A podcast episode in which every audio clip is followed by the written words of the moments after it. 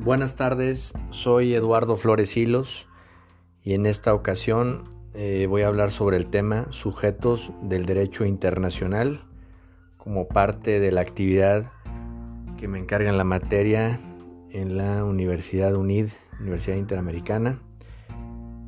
Y bueno, pues vamos a hablar del tema. Los sujetos del derecho internacional.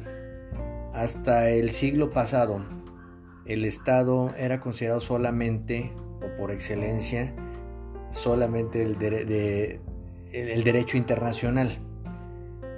Se entendía como tal a quien el derecho atribuye un catálogo de derechos y obligaciones. Actualmente, la gama de derecho internacional es mucho más amplia y va en aumento. Ya no nada más es el Estado, sino que ahora también son los estados, las organizaciones internacionales, las organizaciones parecidas a las estatales, están también los pueblos que luchan por su liberación, el Comité Internacional de la Cruz Roja inclusive, el individuo y demás que se van perfilando o se, perfilan como nuevos sujetos sobre los cuales la doctrina no llega a un consenso en la actualidad, ¿verdad? Porque se han ido ampliando, como comento, estos sujetos del derecho internacional.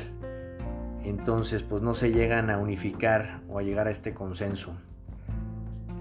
En esta ocasión, pues yo voy a hablar sobre los sujetos del derecho internacional actual, que como comento, pues ya son los estados, la comunidad beligerante, el Comité Internacional de la Cruz Roja y el individuo. También pueden agregarse casos especiales como es el de la Santa Sede y la Orden de Malta. La naturaleza jurídica que nos dicta es que los sujetos son las entidades con derechos y obligaciones impuestas por el derecho internacional. Para la concepción clásica de los estados, son los sujetos plenos del ordenamiento internacional evidentemente sin que puedan existir otros sujetos que no sean estados. O sea, sí pueden. Los estados fueron el primer sujeto del derecho internacional. Y esto se define como la nación jurídicamente organizada, formando un cuerpo político, un gobierno, una autoridad con imperio y jurisdicción suficiente para mantener la unión y el orden de una colectividad en un territorio. Los elementos que tienen los estados son, bueno, voy a empezar por, mencionar, son cuatro y los voy a describir brevemente. Son cuatro, territorio, población, gobierno y soberanía. El territorio evidentemente se refiere al territorio continental, pero no solamente este, sino también a las aguas interiores, bahías y golfos, mar territorial que le corresponda y espacio aéreo. La población, pues, eh, como su nombre lo dice, pues comprende todos los habitantes, incluso los extranjeros. En cuanto al gobierno, para el derecho internacional es irrelevante la estructura interna que adopte un gobierno. Es decir, o vale decir las interrelaciones entre sus órganos, no obstante que en principio no deberían aceptar los gobiernos no democráticos, como estaba establecido pero finalmente es irrelevante. Lo importante es que posea un control interno efectivo que lo habilite para obligarse internacionalmente. Y por último sería la soberanía, que es el elemento distintivo que el derecho internacional utiliza para considerar a un Estado como tal. En virtud de ella, un Estado se encuentra directamente sometido al derecho internacional. Ahora, existen organizaciones parecidas perdón, a las estatales, este tipo de organizaciones tienen algunas características similares a las estatales sin que podamos afirmar que son totalmente organizaciones estatales. Sin embargo, pues son sujetos de derecho internacional. En esta categoría pues, comprendemos la Iglesia Católica y a la Soberana Orden de Malta. La Iglesia Católica, pues que es la más conocida por nosotros, ahí tenemos una discrepancia perdón, en la doctrina de derecho internacional en lo relativo o lo referente a determinar quién es el titular de la subjetividad internacional, si la Iglesia Católica como tal, la Santa Sede o el Vaticano. El jurista argentino Julio Barberis comenta, razona que el sujeto del derecho internacional pues es la Iglesia Católica y un órgano de ella es la Santa Sede, lo cual suena bastante lógico, ¿no? La Santa Sede o el Vaticano pertenecen a la Iglesia Católica, pero finalmente la Iglesia Católica es el sujeto del derecho internacional. La Santa Sede es solo el órgano regular o el Vaticano del gobierno que representa a la Iglesia en el plano internacional y que está es el sujeto de derecho de gentes.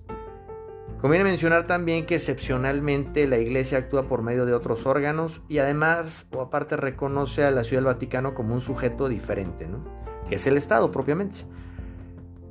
La soberana orden militar de Malta, nacida en el siglo XI con fines hospitalarios y militares, Después de cambios de sede, desde 1834 se estableció definitivamente en Roma.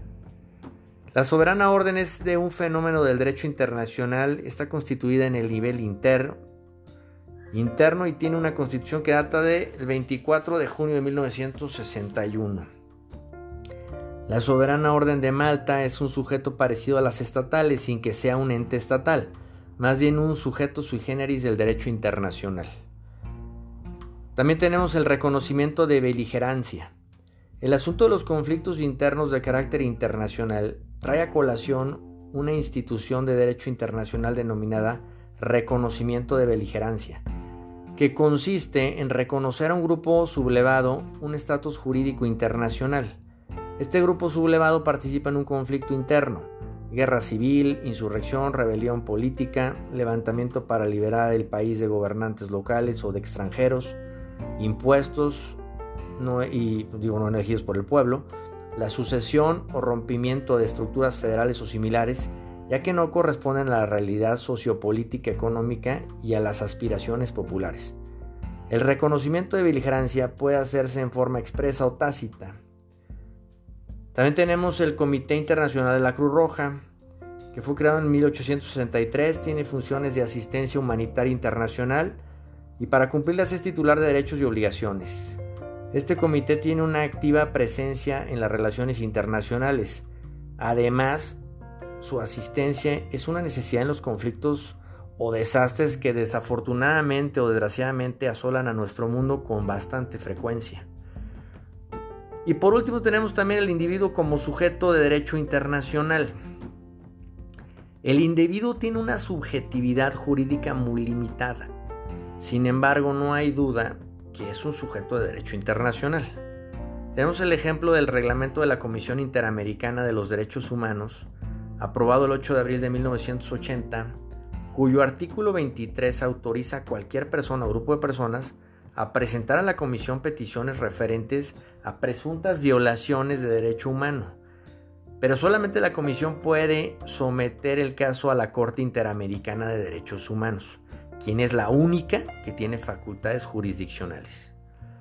Tenemos otros casos en los que los individuos tienen subjetividad internacional, que son los relativos a la piratería marítima, por ejemplo, a terrorismo y, pues bueno, mencionados también los crímenes de genocidio o de guerra.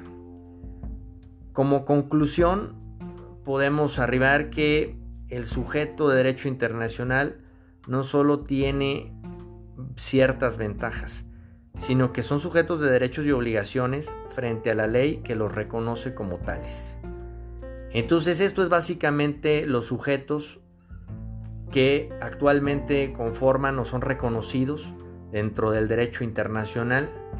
Este, es una clasificación mucho más amplia que en el origen de esto este, se tenía contemplada, como lo platicamos al inicio de esta presentación, que nada más era considerado el Estado como el único sujeto del derecho internacional.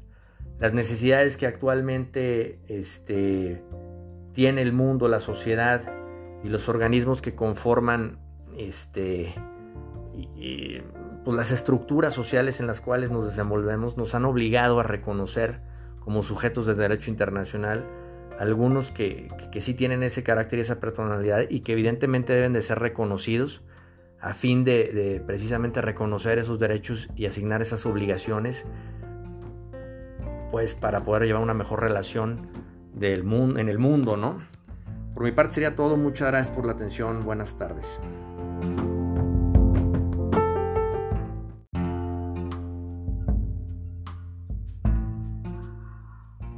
Buenas tardes, soy Eduardo Flores Hilos y en esta ocasión eh, voy a hablar sobre el tema sujetos del derecho internacional como parte de la actividad que me encarga en la materia en la Universidad UNID, Universidad Interamericana. Y bueno, pues vamos a hablar del tema. Los sujetos del derecho internacional.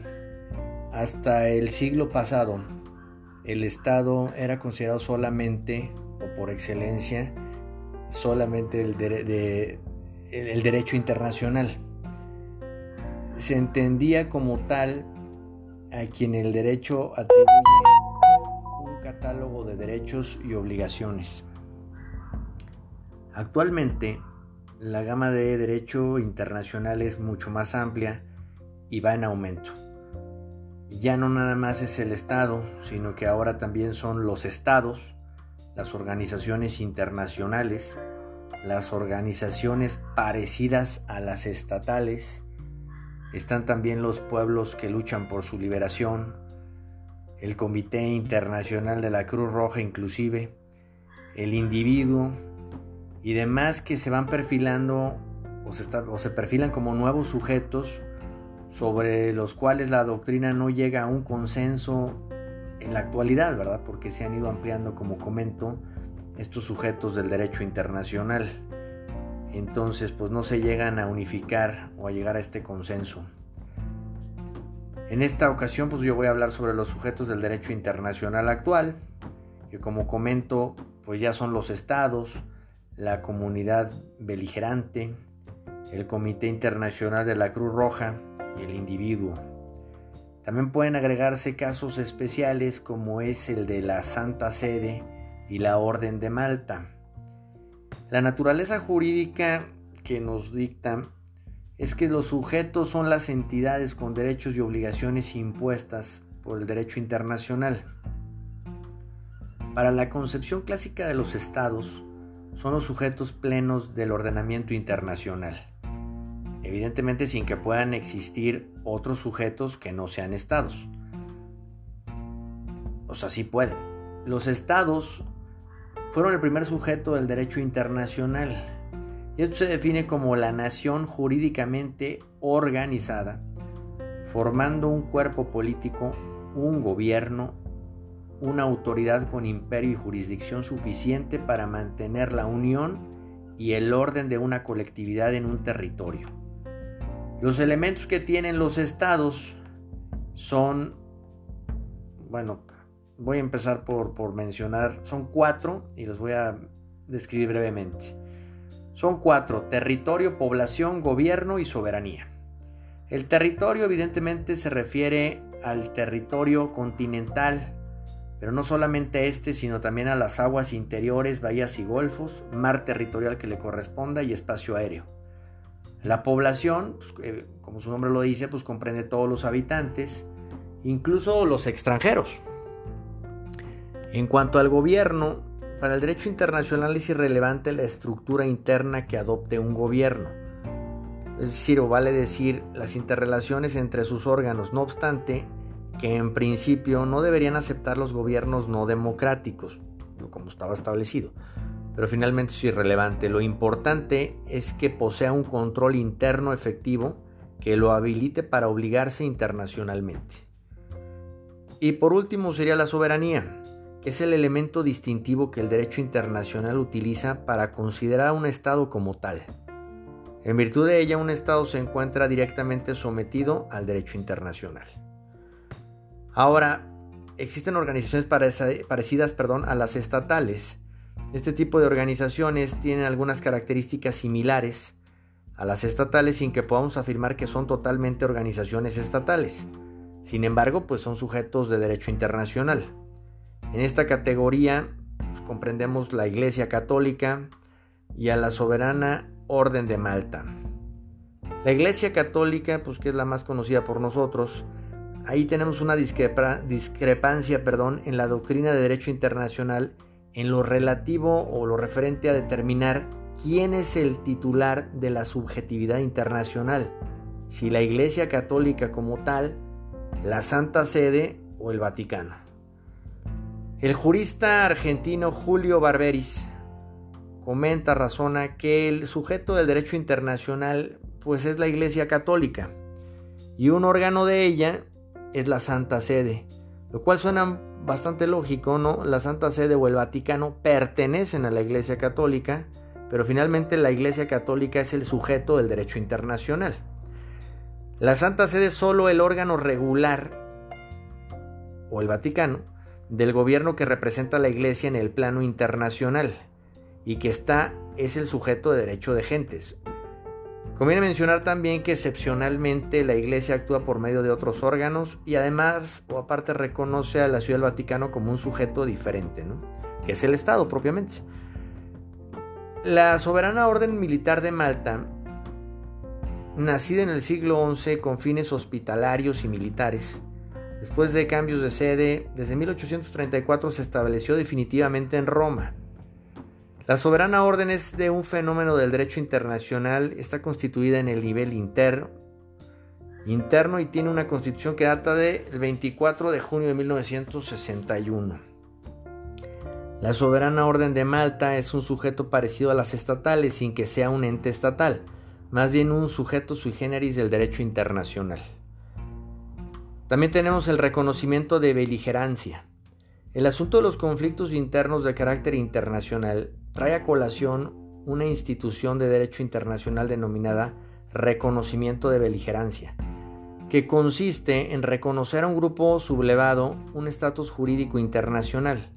Este grupo sublevado participa en un conflicto interno, guerra civil, insurrección, rebelión política, levantamiento para liberar el país de gobernantes locales o de extranjeros, impuestos y digo no elegidos por el pueblo, la sucesión o rompimiento de estructuras federales o similares, ya que no corresponden a la realidad sociopolítica económica y a las aspiraciones populares. El reconocimiento de beligerancia puede hacerse en forma expresa o tácita. También tenemos el Comité Internacional de la Cruz Roja, que fue creado en 1863, tiene funciones de asistencia humanitaria internacional y para cumplirlas es titular de derechos y obligaciones. Este comité tiene una activa presencia en las relaciones internacionales. Además, su asistencia es una necesidad en los conflictos o desastres que desafortunadamente o desgraciadamente asolan a nuestro mundo con bastante frecuencia. Y por último tenemos también el individuo como sujeto de derecho internacional. El individuo tiene una subjetividad jurídica muy limitada. Sin embargo, no hay duda que es un sujeto de derecho internacional. Tenemos el ejemplo del reglamento de la Comisión Interamericana de los Derechos Humanos, aprobado el 8 de abril de 1980, cuyo artículo 23 autoriza a cualquier persona o grupo de personas a presentar a la Comisión peticiones referentes a presuntas violaciones de derecho humano. Pero solamente la Comisión puede someter el caso a la Corte Interamericana de Derechos Humanos quien es la única que tiene facultades jurisdiccionales. Tenemos otros casos en los que los individuos tienen subjetividad internacional, que son los relativos a la piratería marítima, por ejemplo, a terrorismo y, pues bueno, mencionados también los crímenes de genocidio o de guerra. Como conclusión, podemos arribar que el sujeto de derecho internacional no solo tiene ciertas ventajas, sino que son sujetos de derechos y obligaciones frente a la ley que los reconoce como tales. Entonces esto es básicamente los sujetos que actualmente conforman o son reconocidos dentro del derecho internacional. Este, es una clasificación mucho más amplia que en el origen de esto este, se tenía contemplada, como lo platicamos al inicio de esta presentación, que nada más era considerado el Estado como el único sujeto del derecho internacional. Las necesidades que actualmente este, tiene el mundo, la sociedad y los organismos que conforman este, pues, las estructuras sociales en las cuales nos desenvolvemos nos han obligado a reconocer como sujetos de derecho internacional algunos que, que, sí tienen ese carácter y esa personalidad y que evidentemente deben de ser reconocidos a fin de, precisamente reconocer esos derechos y asignar esas obligaciones, pues para poder llevar una mejor relación del mundo, en el mundo, ¿no? Por mi parte sería todo, muchas gracias por la atención, buenas tardes.